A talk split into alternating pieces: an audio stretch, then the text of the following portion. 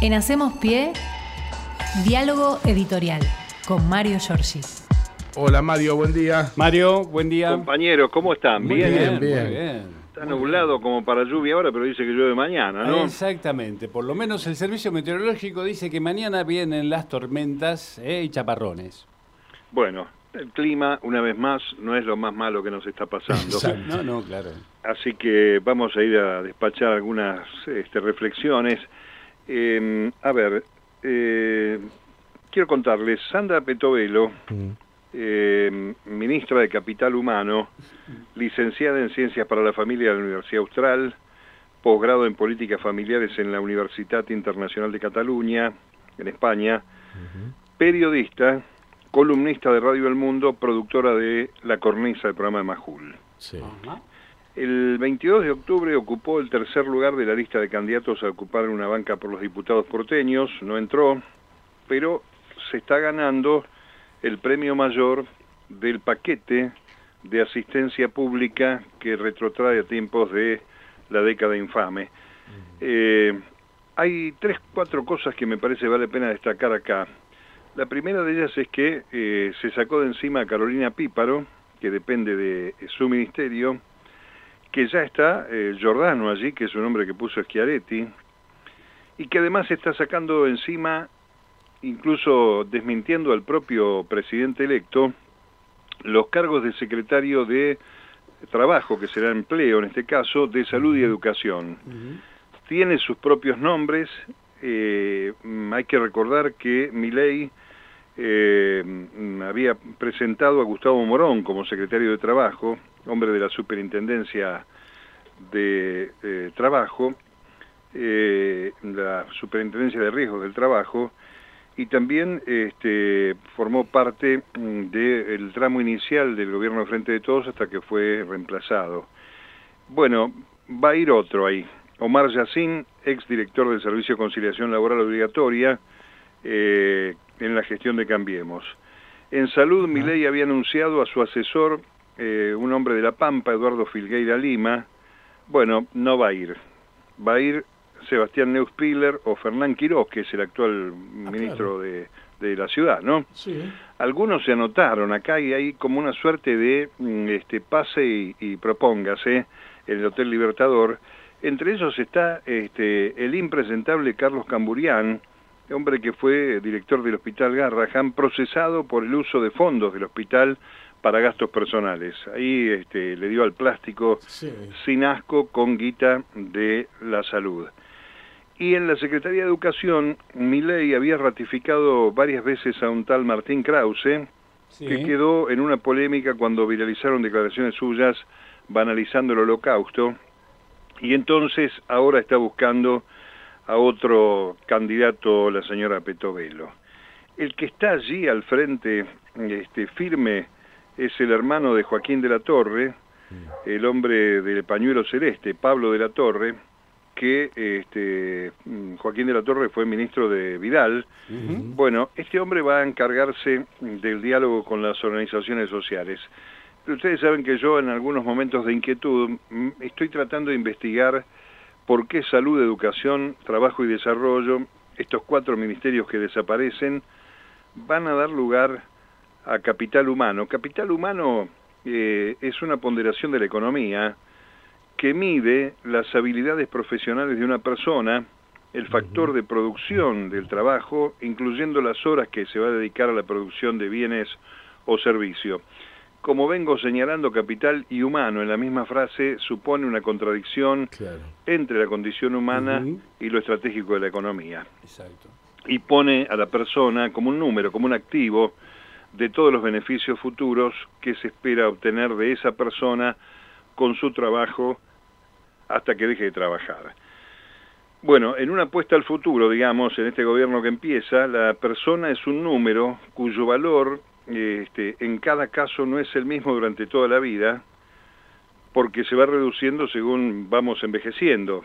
Entonces, este, acá este, se toma en cuenta la educación, la experiencia, las habilidades de un empleado, eh, porque tienen un valor económico. Si se está poniendo viejo, hay que ver cómo lo vamos reemplazando. Bueno, Milei y Petovelo entienden que los maestros, los médicos, las enfermeras, los trabajadores en general y los beneficiarios de la ayuda del Estado son como cualquier otro tipo de capital y que si se invierte en ellos se pueden obtener múltiples beneficios para la sociedad. Esta es una corriente de opinión que más allá del cuello de botella y las trabas que van a tener en este ministerio múltiple, porque eh, imaginemos allí la gestión burocrática, temas tan dispares, la atención a los sectores involucrados, un ministerio que va a ser miserable desde el punto de vista del vínculo mm, este, con ese capital humano eh, y además este, una especie de libro contable del Estado, la situación social en el marco de la eliminación del gasto público, bueno, también podría llegar a ser la eliminación de personas. Eh, así de crudo, ¿no? Y de doloroso, compañeros. El capital humano para un gobierno deshumanizado. Eh, es importante para los economistas porque eh, es esto, curiosamente, una variable fundamental para la economía. Es decir, estamos dejando buena parte de la gente afuera. Esta es la idea, ¿no? De la exclusión. Claro. Eh, así que en la cosificación del pueblo, pensar al pueblo negando aspectos humanos eh, es un verdaderamente engendro raro, lleno de trampas. Va a tratar políticas públicas para la educación en todos sus términos, incluyendo, ya se sabe, el ensayo de pruebas pilotos de voucher en algunas escuelas provinciales. Y aparte se van a fijar los destinos de la educación superior, todo en el mismo ministerio. ¿eh? Pensemos esto, un ministerio macro eh, van a delegarle seguramente a los municipios el cuidado de los edificios de las escuelas para que el gobierno recorte el presupuesto. Eh, en el rubro de la salud, bueno, están en riesgo los programas de vacunación, el tema del INCUCAI, en este tema de los órganos, la venta y compañía, ¿qué será de esto, no? El mantenimiento y la construcción de hospitales, olvidémonos, no hay obra pública, y también el equipamiento de los hospitales que ya están. Bueno, acá este, ni hablar del futuro del PAMI que parece incierto y también lo que ya se está hablando, la libertad de precios para la medicina prepaga. Eh, en el área de trabajo o de empleo, las paritarias que ya están siendo desplazadas por mejoras a cuenta de futuros aumentos y este, yo imagino una Secretaría de Trabajo como una suerte de referí bombero eh, mm, que deja la suerte al mercado por supuesto jugando más cerca a los patrones de los obreros, ¿no? Claro, obvio. y, y, bueno, y particularmente el tema del desprecio por los que ellos llaman planeros, que adelantó este de la Torre, eh, va a venir acompañado sin duda eh, de persecución a premios y desde luego la represión a la protesta. El desarrollo social, esto lo aprendí con la memoria de mi abuelo materno, eh, la asistencia pública, el regreso de la asistencia pública en los tiempos de la década infame, un carné de pobre para que vos seas atendido en el escenario de la dádiva de un gobierno que viene con este ajuste. El ajuste, ya lo vimos ayer, lo charlamos, está afectando ya a empleados públicos, desaparece el rol del Estado, con él se desmorona también el marco institucional donde uno se mueve las estructuras que regulan la economía, la producción, en fin, el mantenimiento de la paz social y la estabilidad política. Bueno, eh, todo junto está, muchachos, salud, trabajo, educación, desarrollo social, capital humano, esta verdadera oxímoron, ¿no? De contradicción estética, una suerte de maquillaje para este, ocultar que vienen otra vez en contra del pueblo. El pueblo que como en el año 2015 le dio la mayoría en las urnas al verdugo, ni más ni menos, ¿no? Eh, ese es el, cuadro que estamos viendo. Mientras tanto, Milei está haciendo su vuelta por los Estados Unidos, regresa hoy rápidamente, con este, varias contradicciones, ¿no? Este, el señor Webstein, que va a ser el embajador de los Estados Unidos, que pagó el avión privado, eh, una suerte ya de relaciones carnales renovadas. Se llevó al embajador de Estados Unidos en el mismo avión. Además, una cosa este, más este, la mebota no se puede ser, no por no decir otra cosa. Eh, y este, además, no siendo el presidente todavía, claro. este, cómo el embajador acepta, bueno, ahí tenemos. Vamos a ver qué pasa con el Fondo Monetario. El fondo ya dio una señal a favor de mi ley eh, porque no va a investigar el destino del crédito que dio lo va a postergar para el año que viene. Retrocedió en chancleta al fondo. Lo va a guardar en un cajón hasta ver cómo viene la milonga y si este muchacho paga. ¿Saben lo que me parece que va a ser penoso? Es que el año que viene va a ser un año muy importante en materia de recaudación para lo público. Y vas a saber quién se la lleva esto, porque el ajuste lo va a pagar siempre el más débil, como ha pasado. ¿Quién se la lleva esta de la cosecha doble? La que va a venir del ahorro este, y en todo caso las ventas o la enajenación de bienes del Estado como pasó en los 90. ¿Quién se va a llevar todo esto?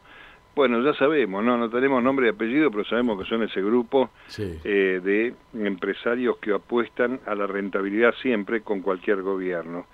Eh, ayer este, pasaron dos cosas muy interesantes. Se fue a almorzar con Clinton, ¿no? Por de la mano de Huerta y ahí parece que le abrió la puerta. Esto no, no sé si le va a caer bien a Donald Trump, que se llenó de elogios por ley y este se fue a morfar con el, el emblema, digamos, republicano, Bill Clinton, y vamos a ver cómo regresa hoy este, desde allí. Eh, hay que decir que eh, tanto algunos de nosotros como algunos diputados les está llamando la atención que el fondo haya tirado para atrás este, esta historia. Bueno, sigue la transición, siguen las dificultades. Eh, hay una listita que me dio ayer una colaboradora de Alfredo Zayat eh, que eh, tiene los países que no tienen banco central. Hay que, hay que buscarlo en el mapa. ¿eh? Kiribati, Tuvalu, Andorra, Islas Marshall, Isla de Man, Mónaco, Nauru, Micronesia, Palaos y el Principado de Liechtenstein que son además en muchos de los casos guaridas fiscales. Eh, como no hay control, no hay autoridad monetaria, este, bueno, este, la Argentina es un poquito más grande que todos estos países, la verdad, produce, este, además la Unión Europea los tiene como países este, no cooperantes a la isla de Man, a Marshall y también a Panamá, porque obviamente Panamá también es un un este, triángulo de la Bermuda de la Guita, ¿no? Eh, así que vamos a ver qué es lo que sucede con esto y también la inestabilidad de los que van a ser eh, o no van a ser eh, funcionarios del gobierno. Digo van a ser o no van a ser porque esto cambia cada minuto. Vieron que hay una hay una definición. Yo creo que lo primero que tendría que hacer el peronismo es no no empezar a pelear internamente, sino empezar eh, a trabajar en los espacios donde tiene mucho poder. Ayer Kisilov estuvo muy claro con los intendentes, el esfuerzo que hay que hacer en la provincia de Buenos Aires, pero estoy mirando a la Cámara de Diputados y Senado, donde la primera minoría es del peronismo en sus variedades, en su dispersión. Sería bueno, por ejemplo, que se creara una comisión bicameral para la investigación del intento de magnicidio de Cristina Fernández. Sería bueno también este, proponer una investigación por los motivos por los cuales la deuda que quiere contraer Caputo y Milei ahora no vaya a pasar por el Congreso como pasó el préstamo de Macri, me parece que hay cosas que deben superar la situación interna para pensar en este, cómo ponerle freno a muchas iniciativas que van a venir de la mano del gobierno nuevo el 11 de diciembre. Lo cierto es que para esta altura del partido, yo no sé si a ustedes les pasa, la gente que, que vota con odio sigue con el odio, ni siquiera está festejando la victoria del voto que ha puesto. Y este, paradójicamente hay un gran, un gran este, volumen de improvisación en este gobierno que va a asumir que no tenía nada preparado, que no tiene territorio, ni gobernadores, ni intendentes, pero que por lo pronto los que tenía preparados mi ley, por la intromisión de Macri, y la delegación de responsabilidades a algunos ministerios, como esta Petovelo, están cambiando. El tipo anuncia una cosa por la radio, por algún medio amigo a los que frecuenta, y después se desdice la realidad y se informa otra cosa. Eh, un, asterisco dejo ya para el final sobre el valor de la lealtad o la traición de Daniel Scioli, a quien este, la canciller futura dijo que va a quedar como embajador en Brasil. Le deben a Scioli un acercamiento con Lula, ese viaje relámpago que hizo Mondino para encontrarse con el canciller de Brasil. Un domingo.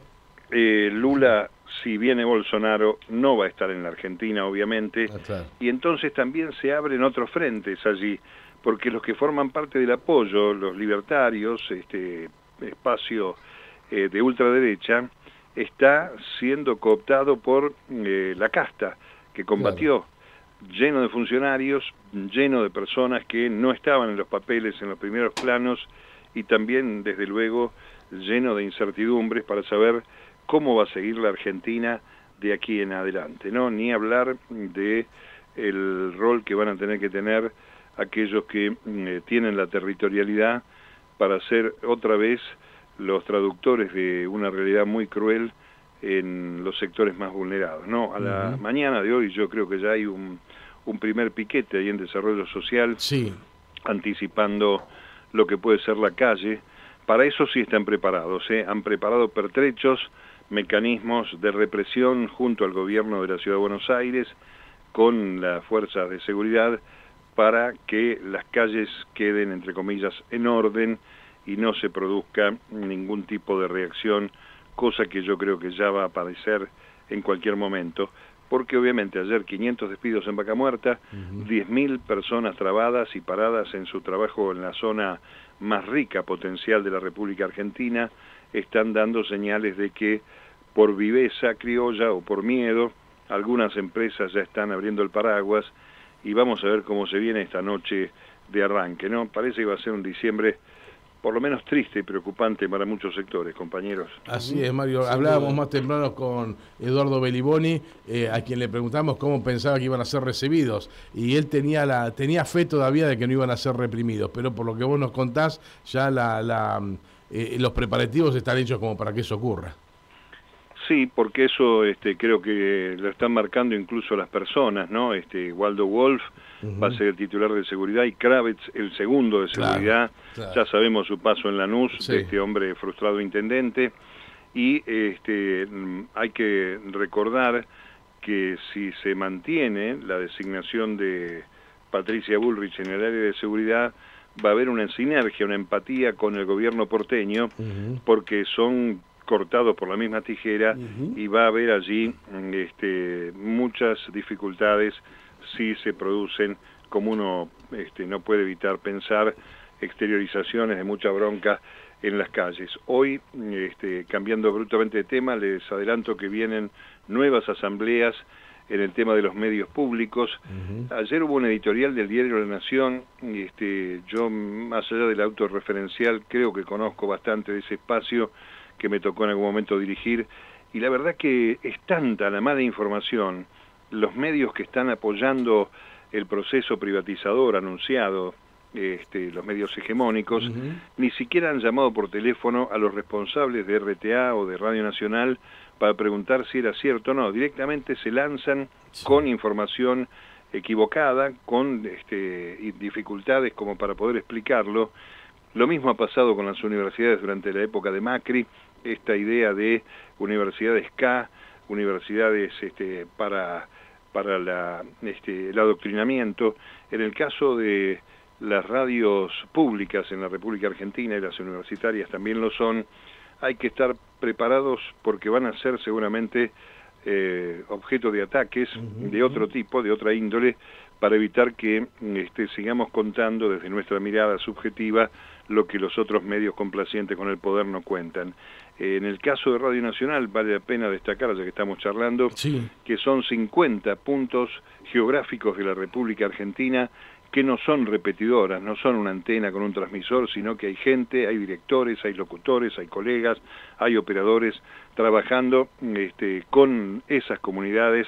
En algunos casos se transforman en elementos vitales, lo vimos en la pandemia, cuando la radio, nosotros mismos teníamos las políticas educativas para que en el encierro de la pandemia su- los chicos tuvieran la oportunidad de seguir estudiando.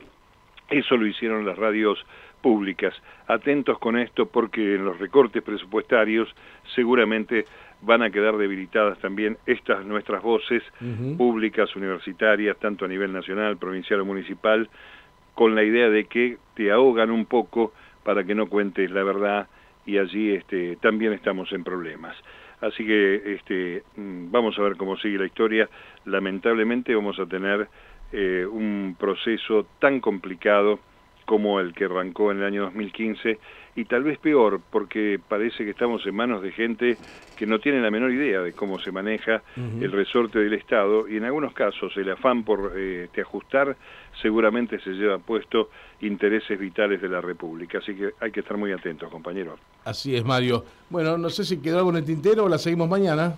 Vamos a seguir mañana, mucha expectativa con lo que pase mañana, esa asamblea legislativa en el Congreso, la formalidad de reconocer a la fórmula, se supone que eh, Milei y Villarruel van a estar en su condición de diputados por última vez, y eh, después se vienen el 2 y el 5, si no me equivoco, las definiciones eh, de la jura, la jura de los nuevos legisladores, senadores y diputados, y un lío bárbaro que tienen entre la Libertad Avanza y el PRO, para ver si se juntan en un solo espacio eh, o si no coinciden en poner al presidente de la Cámara que quieren unos y otros. Allí también se habla claramente de la improvisación eh, de este, distintos sectores. En el caso del Senado está Abdala, que es un diputado, perdón, un senador de San Luis, con alguna experiencia legislativa, quedó al frente del bloque de siete, pero son siete que están reclamando la mm, eh, presidencia provisional del Senado, cosa que va a ser de dudosa,